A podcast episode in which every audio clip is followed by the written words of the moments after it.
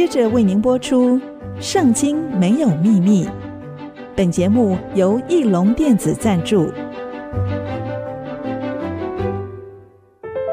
Gospel 秘密之 Secret 真理 Bible 圣经没有秘密，其中虽有奥秘之处，重要的意义却十分清楚。请听曾阳晴为你解密。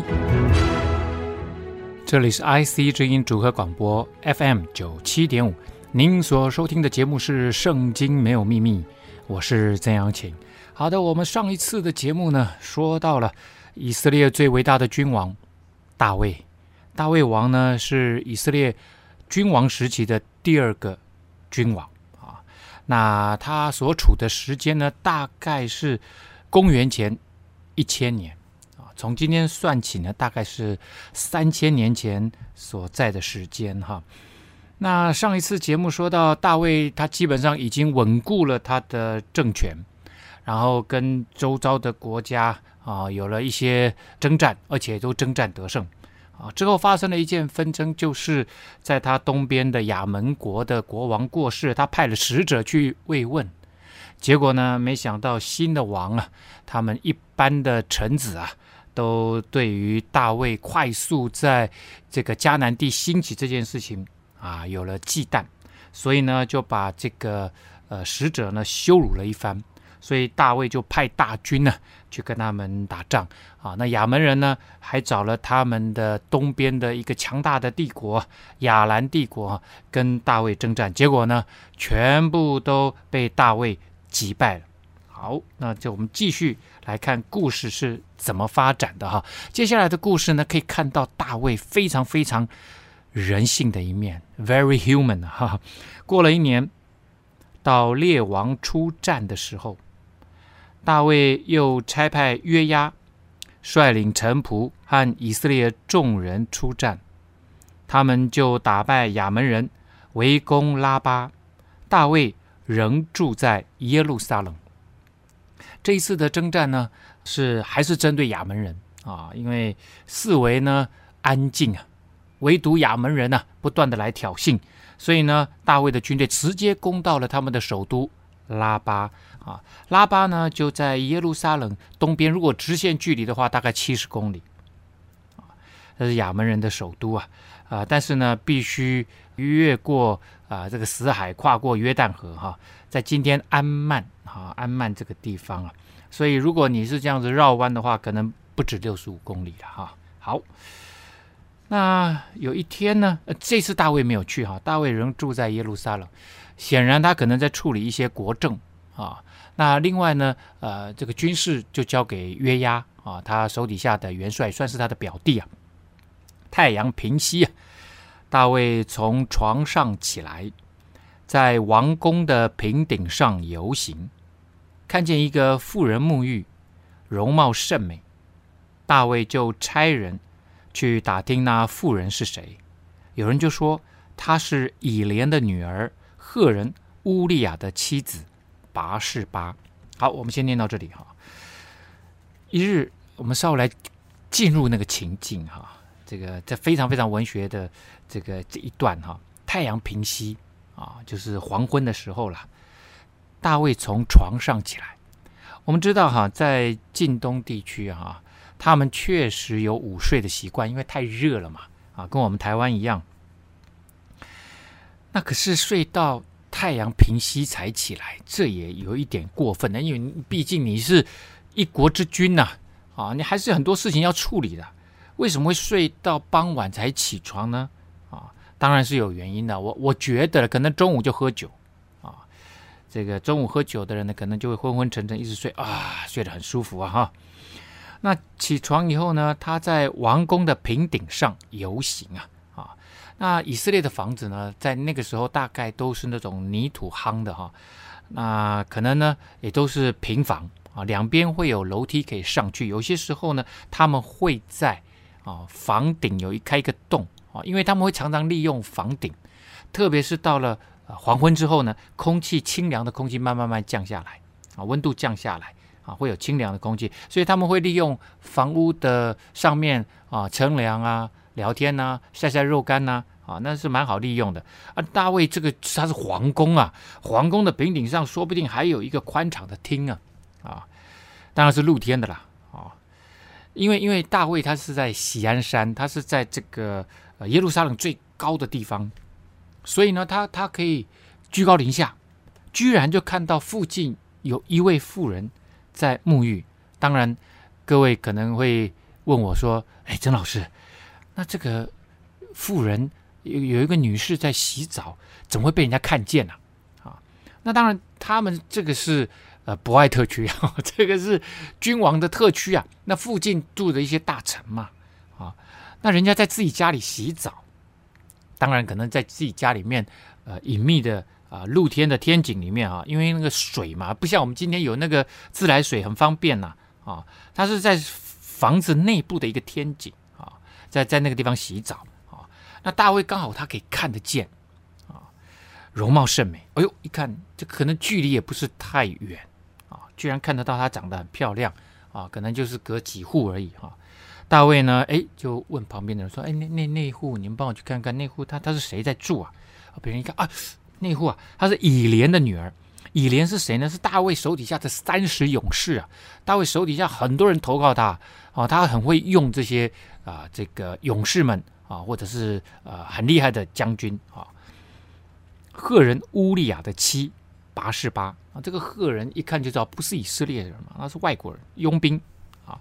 但是呢，这个名字很有趣，乌利亚啊，乌鸦的乌，利益的利，亚洲的亚，乌利亚啊，乌利亚呢这个名字哈、从这个希伯来文翻译之后呢，可以知道这个人他。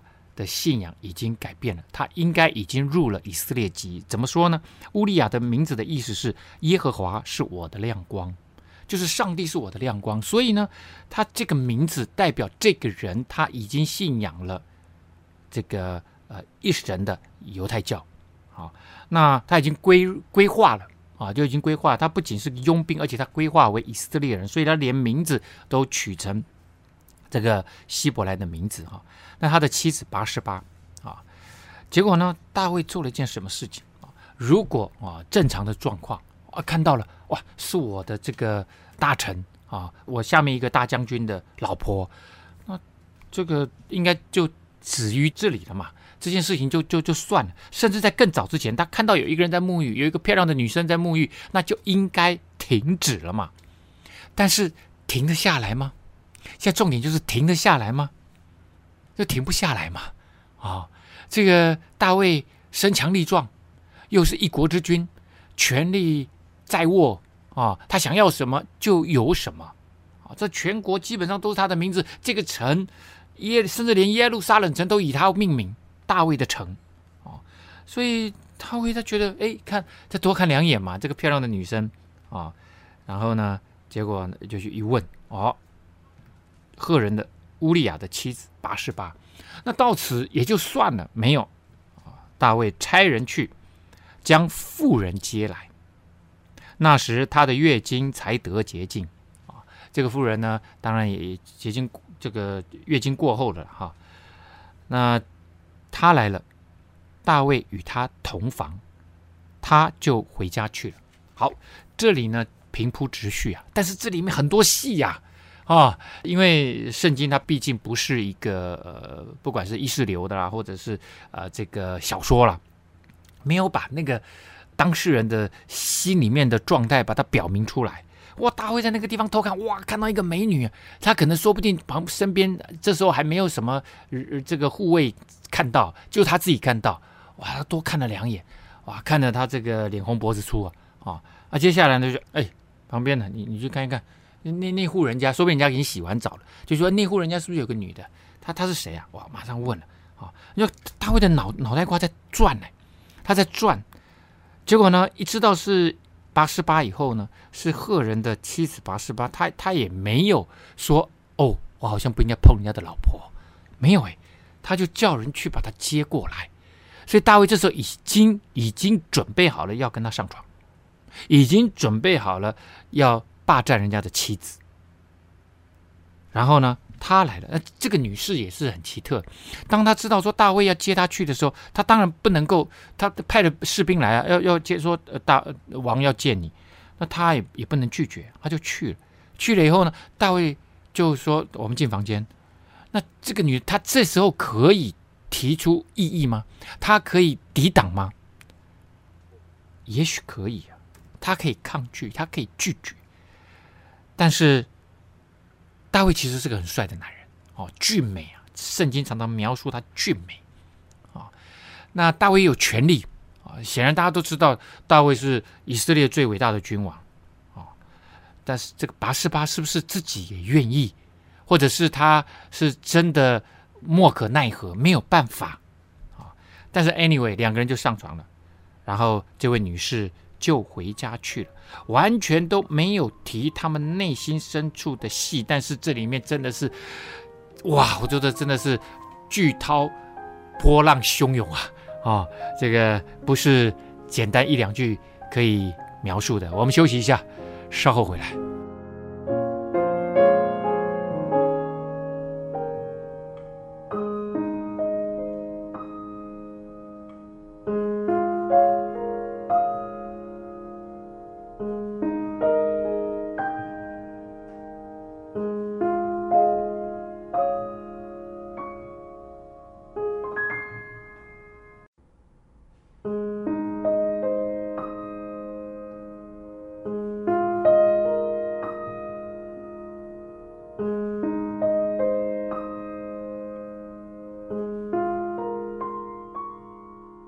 欢迎您回到《圣经没有秘密》，我是曾阳晴哈。刚刚我们节目讲到了大卫呢，哎，有一天呢，哎呀，就在睡觉，睡到这个太阳平息啊，啊，这个傍晚呐、啊，然后从床上起来啊，结果就上了房宫的平顶，看到附近有一个美女在洗澡，然后就去把她接过来啊。这个其实国家还在战争时期啊，太放松了。就一个国君来讲，实在是太放松。圣经里面有一句话哈，圣经里有一个箴言啊，箴言就是一个那个竹字头啊，下面一个弦啊，这个都怎么样？那个感动的感的上面啊，箴言啊，里面呢二十九章十八节说，没有意象，民就放肆啊。这个意象呢，其实就是指 vision 啊，就是愿景，就是我的生命中没有愿景，我这时候没有。奋斗的目标的话，我就会放肆。这个放肆呢，意思其实就是放松啊。哎，我我放的很，我很放松。我我我反正没什么目标啊。大卫现在就有一点这样的状况，太顺利了啊。当然他，他其实并不顺利。之前不管是被追杀啦哈，或被误解啦，他其实很长一段时间是不顺遂的。但是现在是他最顺遂的时候哦，怎么打怎么胜利啊。就这时候呢，他也不上战场，但是实际上前线还在打仗，还在跟亚扪人打仗啊。大卫呢，哎，就睡到下午啊。好了，那也霸占人家妻子了哈，但是他还叫他回去哦，哦，想说就是一夜情嘛。很多男人可能觉得说，我要你的情欲哈，我需要这样子的情欲满足，但是我不要负什么责任啊。大卫可能这个时间是这种想法。但是发生一件事情，世事难料啊。于是她怀了孕，这个她呢，指的当然是八十八。八十八怀孕了，打发人就告诉大卫说：“我怀了孕啊。”那约押不在啊，约押到了，不是约押不在，对不起啊，约押带领军队在前线打仗，她的丈夫乌利亚不在家，她的丈夫乌利亚在前线打仗，正在。这个亚扪人的首都拉巴那里在攻城啊，结果呢，大卫就开始动脑筋了啊！大卫开始动脑筋，在这时候其实离他跟拔示巴发生关系应该有一段时间了，因为这个女士们要发现自己怀孕，其实要至少要过一个多月嘛，哈，哎，月经没有来，然后哎，发现不对劲哈。好了，那这个过了这一个多月，大卫其实可能都都已经忘记这件事情，但是呢。对方就说她怀孕了，那怀孕哦不对劲啊！怀孕等下如果小朋友生出来，乌利亚可能如果打仗一年都没回来，那这个时间一算就完完了嘛，就不就被拆穿了吗？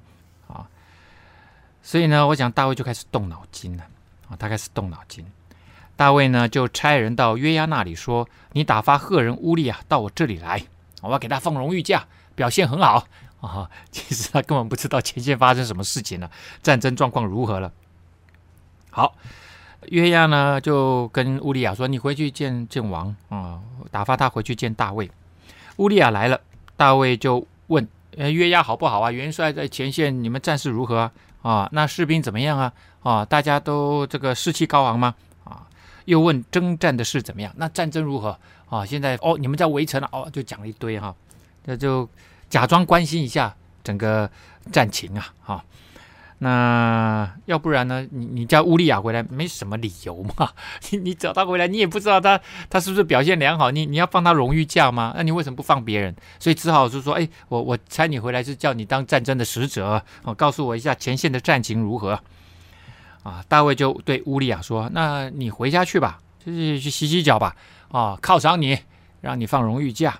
啊，以前我们当兵的时候啊，最喜欢就是放荣誉假。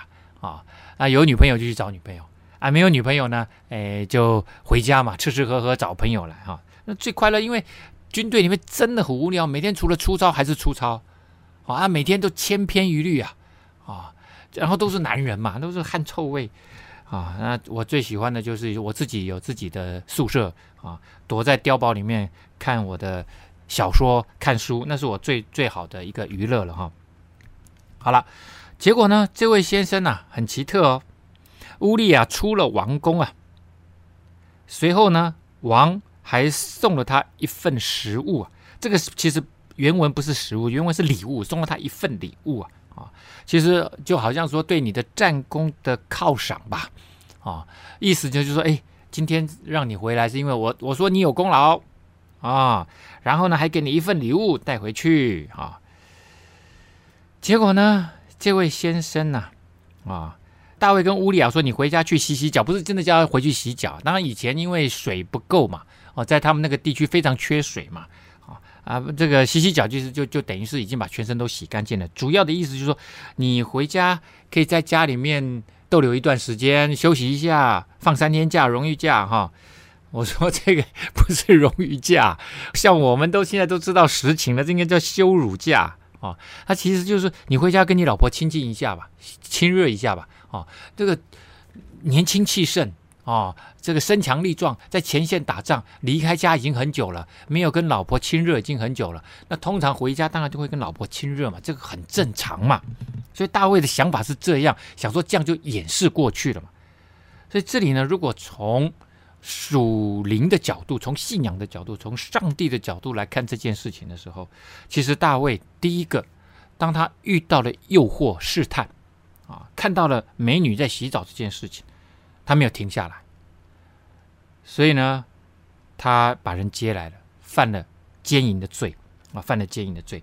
那现在呢，他叫乌利亚回家去跟他老婆亲近，本来想说这件事情就这样隐瞒过去了啊，隐瞒过去。所以呢，我们看到他开始用诡诈啊、骗术啊，想说哎，这样子就能够欺骗所有人啊，就掩饰过去了啊，他想要掩饰他的所犯的罪啊。结果呢，这位先生啊，这个死心眼，却和他主人的仆人呐、一同睡在宫门外，并没有回家去。什么叫主人的仆人？这个主人当然指的就是大卫王，跟大卫王的守卫卫兵啊，卫兵当然就一定会这个一天晚上都要换好几班卫兵嘛。结果呢，这位先生不回家，他就睡在门口，宫殿门口，就跟这些卫兵啊聊聊天，就睡着了啊。并不回家，哎，怎怎么会这样呢？他们家就在附近啊，要回家很快啊，他怎么不回家呢？就当然就有人跑来告诉大卫说，这显然是大卫有安排啊，要要监视一下乌利亚有没有回家啊。乌利亚没有回家，哎，啊，这第二天呢，大卫当然就就就叫乌利亚进来，说，哎，你这么远回来，为什么不回家去休息啊？好乌利亚呢，跟大卫说什么？我这大卫听了，真的，如果他真的有了一点良心的话，听了啊，他真的应该羞愧啊。乌利亚说呢，约柜和以色列与犹大兵都住在棚里，我主约押和我主的仆人都在田野安营，我岂可回家吃喝与妻子同寝呢？啊，我敢在王面前起誓啊，我绝不行这事啊！我在你面前发誓，我绝对不会回家跟我老婆睡觉。哦，他说元帅约押跟所有的士兵，他们都在前线那边奋战，我好意思回家吃吃喝喝抱老婆亲热吗？啊，与妻子同寝。哎，他是名正言顺哦，名正言顺的丈夫哦，他都说他这时候不是回家抱老婆的时候。那你大卫在这个时候就是抱人家老婆的时候吗？乌利亚这样子的正直哈，这样子的有情义，真的是对照出大卫啊，他的这个呃诡诈，充满了情欲啊啊啊这这样子的艰险啊，真的是让大卫应该感觉到汗颜啊。乌利亚那种对同袍的情义啊，那特别呢，其实这边可能也有。啊，也有信仰上面的呃规范啊。怎么说呢？我们知道，在摩西带以色列人出埃及之后，神颁布了十诫啊。十诫之后呢，当然又发展出了很多的律法。那这个律法呢，其实就是以色列人他们按着神的啊这样心意去生活的一些重要的规范啊。在生命记啊里面记载了非常多的这样子的律法。二十三章九到十一节哈。里面写到了说，出兵攻打仇敌的时候，啊，不洁净就不可以入营啊。那这个不洁净就包括有性生活，所以这个乌利亚他也觉得说，这这时候回家睡觉，第一个当然是在情义上面他觉得说不过去啊，跟同袍说不过去啊。第二个呢，诶，他说约柜耶，这是一个圣战呢。约柜和以色列犹大的军事士兵都在前线打仗，哦，都住在帐篷里。我怎么可以回家抱老婆呢？哦，就就这个意思啊。所以这是个圣战。那圣战我我我也不能够抱老婆，抱老婆我回去就不圣洁了。哦，这可能会影响我们的这个战战事啊。哦，所以他说我绝不行这事。好了，如果你是大卫，你真的很想把这件事情掩饰过去。啊！如果这一次机会没有掩饰过去，那会出乱子的，那个肚子会越来越大的。你要怎么办？我们休息一下，稍后回来。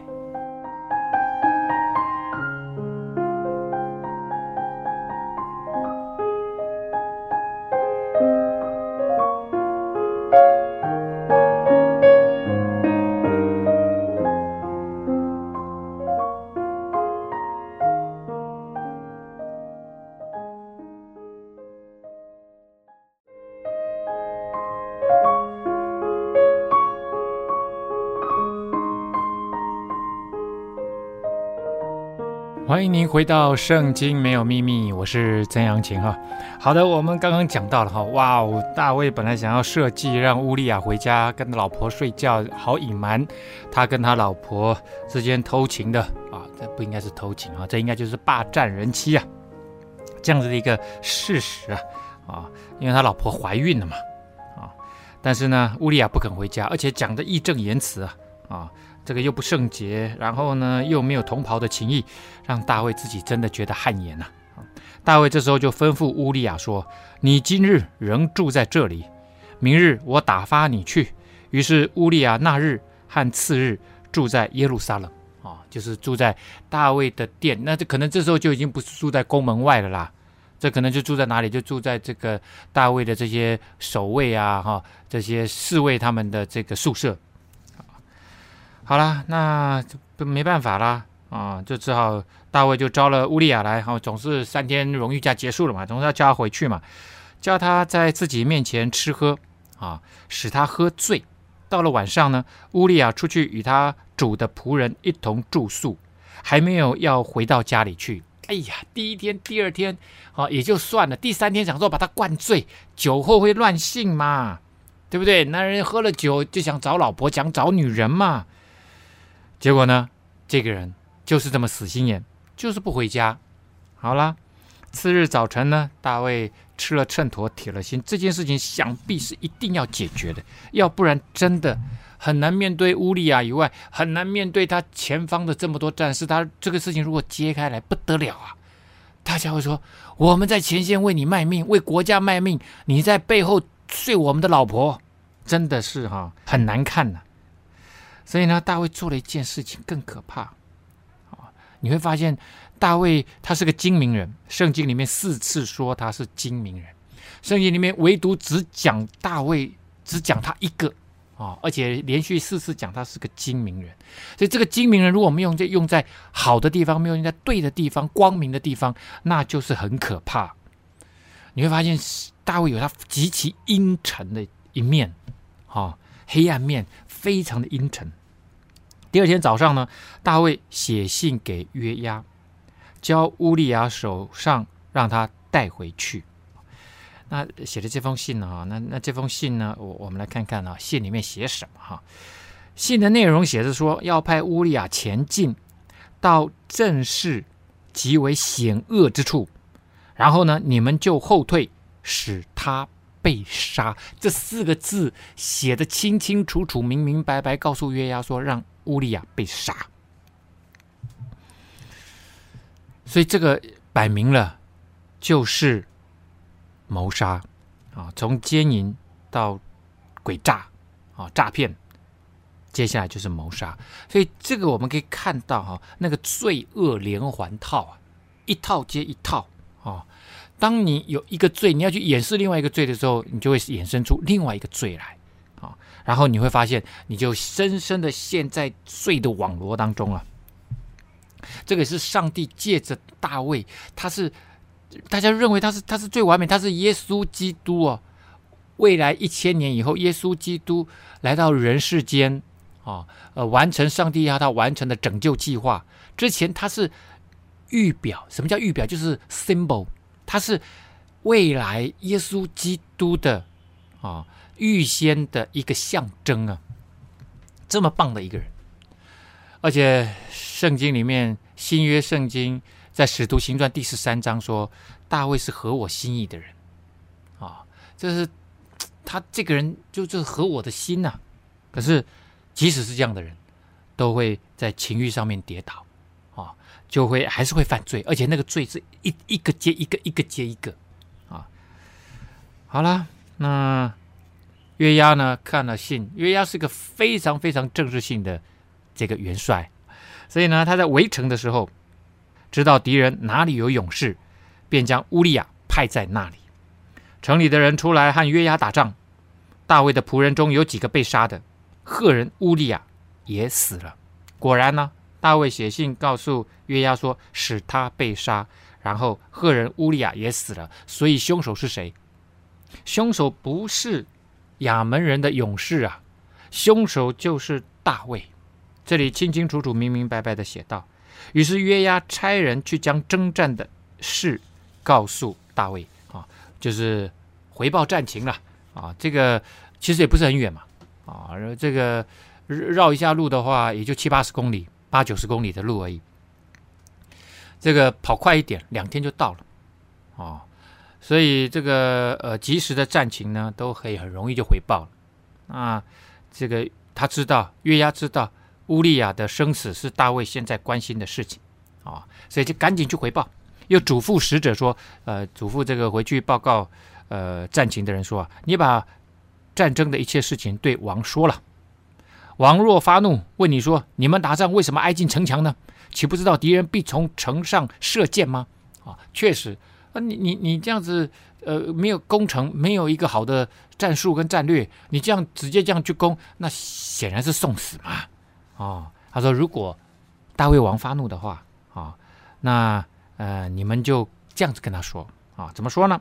对啊，从前打死耶路比舍，啊，耶路比舍呢，就是耶路巴力。”儿子亚比米勒的是谁呢？啊，这个耶路比舍哈、这个其实就是耶路巴利。耶路巴利呢，如果大家记忆依然清晰的话哈、我们在之前哈、啊、撒母耳记上之前呢，士师记士师记里面有一个重要的士师叫基甸啊，大家还记得基甸吗？哈，基甸呢，他有个外号叫耶路巴利，耶路巴利就是他与这个巴利征战。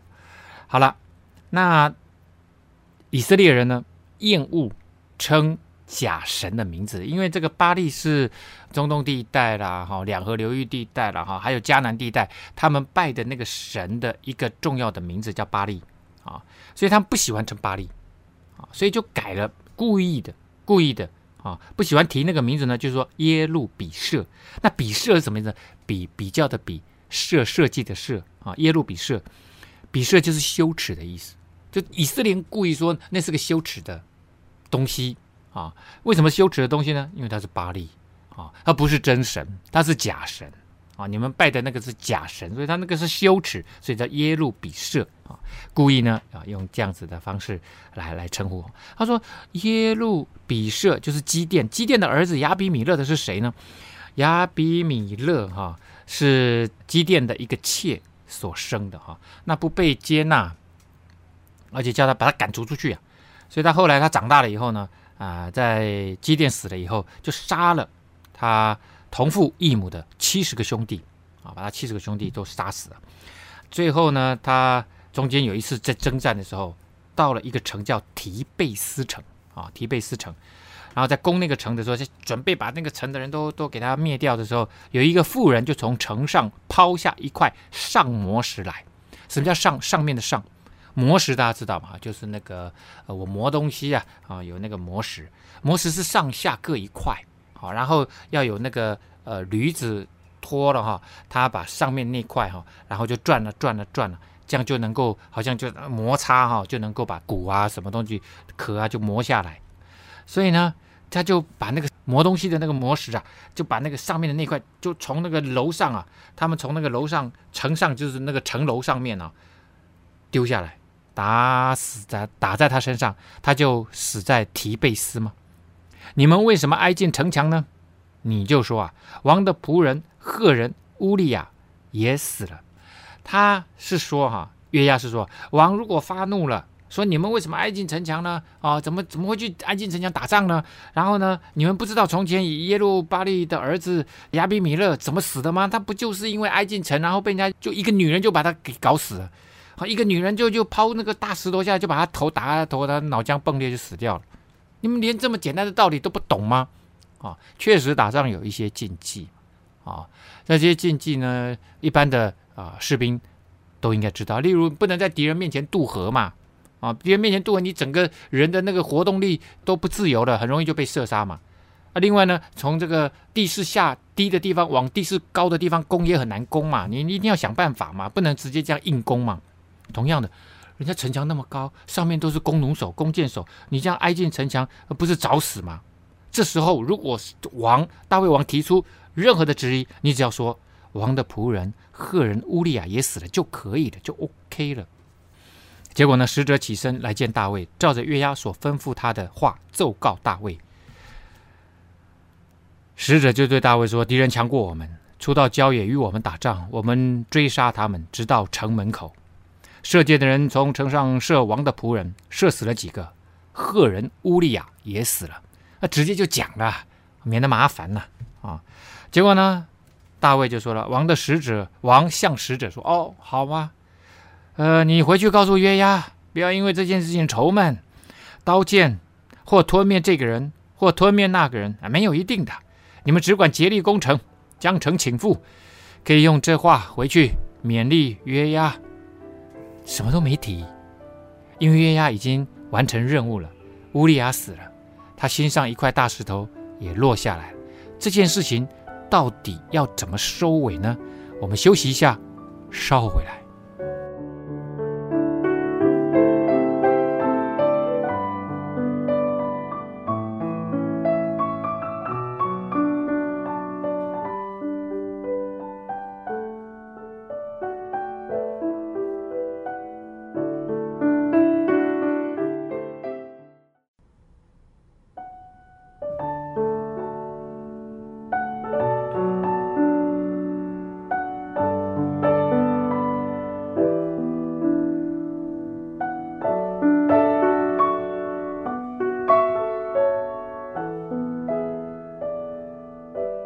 欢迎您回到《圣经没有秘密》，我是曾阳晴哈。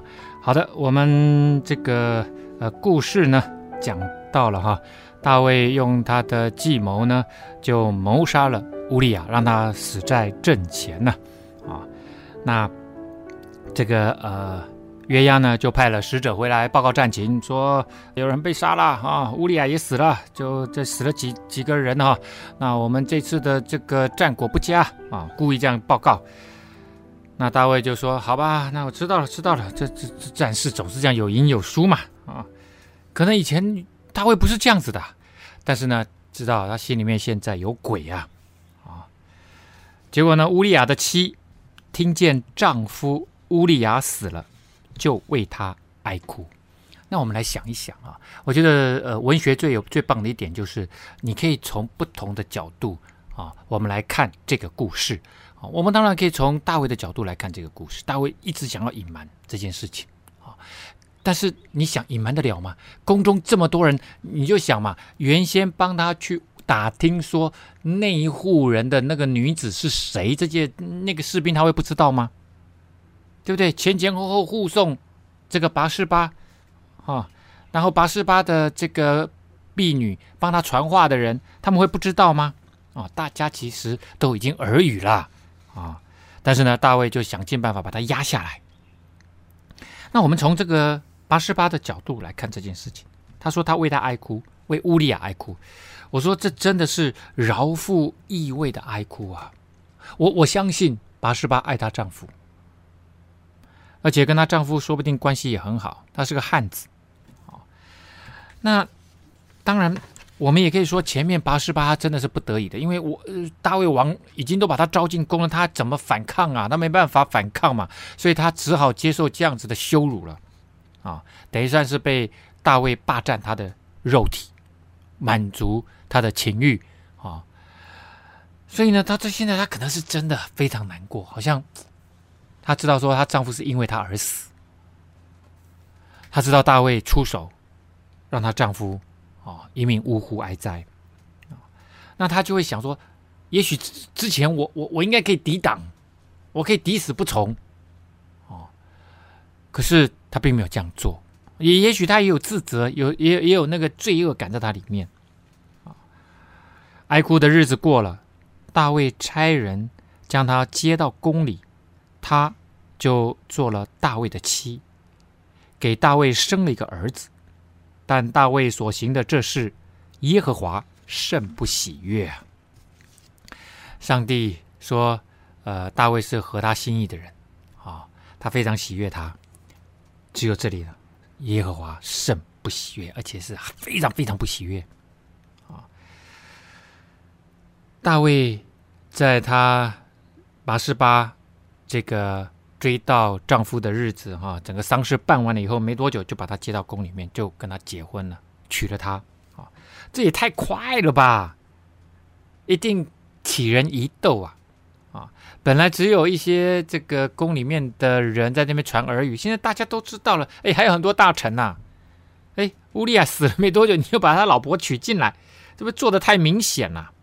所以你你会发现，大卫的那个那个整个属灵的生命，他整个已经松散到哈、不知道他他已经，我觉得他已经不在乎了。就是已经好像。Rotten to the core 啊，就是那个烂已经烂到河里面去了。突然一下子，其实那个人的生命属灵的生命要崩溃，其实非常非常快的，非常非常快。他整个人都卷入了那个罪恶当中。其实我相信大家都已经知道这件事情了哈。然后当然没多久哈，可能这个七个月不到啊，就为他生了一个儿子。那大家随便一算也知道说这个时间是不对的啊，而且乌利亚。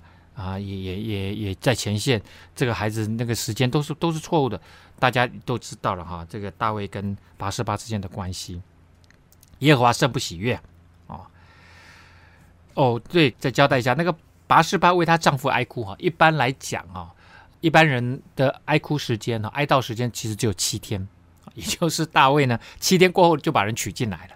啊，那只有重要的人物才会有一个月啊，例如很重要的君王，或者是像雅各啊，雅各他当时他们下到埃及去啊，他死的时候呢，那时候因为他的儿子约瑟是以埃及的这个呃宰相啊啊一人之下万人之上，很这么重要的位置，所以雅各的丧礼才是一个月哈。一般来讲就是七天而已。所以七天过后没多久呢，他就把他接进来，就就娶了她了。真的好急呀、啊！好了，这时候呢，上帝要出手了，上帝要要要止血了。耶和华差遣拿单去见大卫。Nathan，拿单呢是大卫朝里面的一个很重要的先知啊。先知我说过，传讲上帝话语的人，所以神呢就差遣拿单去见大卫。大卫这时候的状况非常非常的糟糕，我相信呢，他也没有想要回头，他觉得这件事情反正好像都已经隐瞒过去了。拿单到了大卫那里，对他说：“在一座城里有两个人，一个是富户，一个是穷人，一个是大富翁啊，很有钱；一个呢是穷光蛋啊。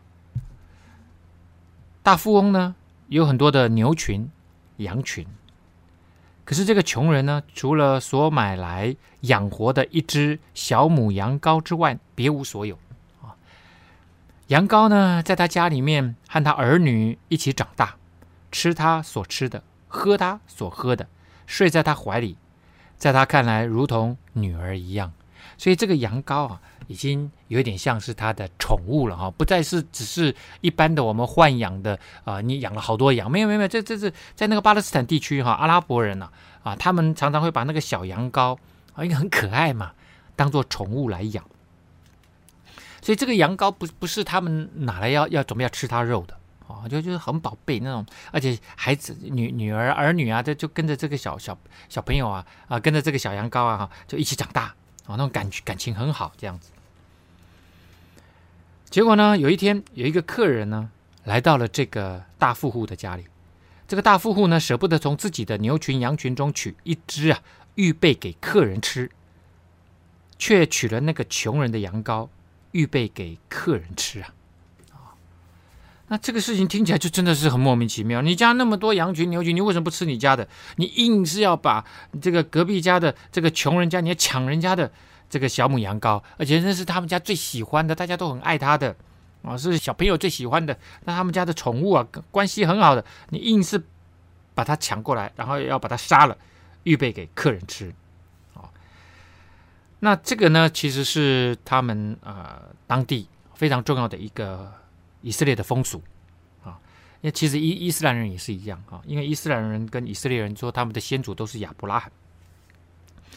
那这个亚伯拉罕的后代哈，呃，他们都说是亚伯拉罕的，为什么呢？因为亚伯拉罕他自己本身呢，曾经啊很热情接待了远方来的友人，结果呢就接待了接待到了天使。啊，这个故事呢，在创世纪第十八章啊，之前我们讲过，在这里呢，我们稍微再来复习一下。耶和华在曼利橡树那里啊，向这个亚伯拉罕显现出来。那时候很热，亚伯拉罕坐在帐篷门口，结果远远一看，哎，有三个人就在他帐篷的外面对面站着啊。他一看就说：“哇！”马上就从帐篷跑出去，啊，就说：“俯伏在地，我主啊，我若在你眼前蒙恩，求你不要离开仆人往前去。”你们好不容易来到我这里，因为以前一户跟一户人家住很远呐，啊，那呢，这个亚伯拉罕，因为他是个大富户啊，他他其实是大家族的族长啊，啊，所以他看到有人来到他们这里呢，他说：“你留下来，容我拿点水来给你们洗洗脚，在树下歇息歇息啊，让我来招待你们吧。然后呢，我再做一点饼给你们加添心力，然后你们你们再往前走吧，啊，你们既然到仆人这里来，理当如此招待啊。”结果呢，这三位人士就说：“就照你说的做吧。”啊，这个亚伯拉罕呢，急急忙忙就进去跟他老婆讲，所以撒拉就说：“哎，你赶快拿那个呃面呐，哈，做面饼啊，啊，然后在牛里面呢，啊，牛群里面就宰了一只又嫩又好的牛犊来，小牛犊哇，宰了交给仆人呐，预备好了。所以这时间很长哦，而且把牛宰了，然后就煮了，扒了皮，啊，慢慢做。哎，这个不像我们现在啊，现在还有那个电动宰牛的，没有啊。”就亚伯拉罕又取了奶油和奶，并预备好的牛犊摆在他们面前，哇，做了非常丰盛的一餐呢。结果呢，自己站在树下旁边看着他们吃啊。他们就问亚伯拉罕说：“哎，那你妻子撒拉在哪里？”啊，他说在帐篷里面呢。啊，三个人中间其中一位就说：“到明年这个时候，我必要回到你这里来，你的妻子撒拉必生一个儿子。”撒拉在那人后边的帐篷里面也听见了这话啊。呃，其实亚伯拉罕和撒拉年纪都非常老迈了。那莎拉的月经都已经断绝了啊。莎拉心里面就暗笑说：“ 我都身体都这么衰败了，我老公也很老迈了，怎么可能有这个喜事呢？这个好美事呢？”啊，结果耶和华就对亚伯拉罕说：“莎拉为什么偷偷笑？啊，说他这么老了，他还能生养吗？啊，在耶和华岂有难成的事吗？我耶和华上帝难有难成的事？有不可能的事吗？到了日期，明年这个时候，我们一定回到你这里来。莎拉必生一个儿子。上帝说了两次，他必回到这里来。其实呢，在圣经后来，莎拉生小 baby 的时候，就以撒这个小 baby 就是以撒。”生小 baby 的时候，并没有写上帝回到这里来，但是上帝说了，他就一定会做到。所以呢，意思就是，当莎拉生下以撒，这其实是一个神迹啊！九十岁的老太太生了一个，而且没有月经，她重新怀孕，然后生了一个小 baby 以撒。上帝说他在那里，他回到这里来。所以对于基督徒来讲，每一个神迹不是为了看马戏团表演一个精彩的秀而已，很重要的是，上帝在告诉你，这件事情是我做的，我在这里，我在你的生命当中陪伴你。好，所以呢，这件事情当然对亚伯拉罕来讲很重要，所以他们后代就觉得说，我们一定要热情的招待远方来的客人，所以这边才会讲说，他们就要宰一只小羊羔。给客人做丰盛的餐点，但是他不宰自己的，他宰了那个穷人的。哇！大卫听了就甚恼怒那人啊，就对拿单说：“我指着永生的耶和华起誓，行这事的人该死。”哎，大卫为什么这么认真？一听就知道，前面一听就知道，不过就是一个预言。大卫这么生气，究竟为了什么？今天来不及跟大家来分享了。下周我们再来分享拿单的这一个预言，到底带来了什么后续的效应？我们今天节目呢，到这里就要告一个段落了。圣经没有秘密，我们下次空中再会。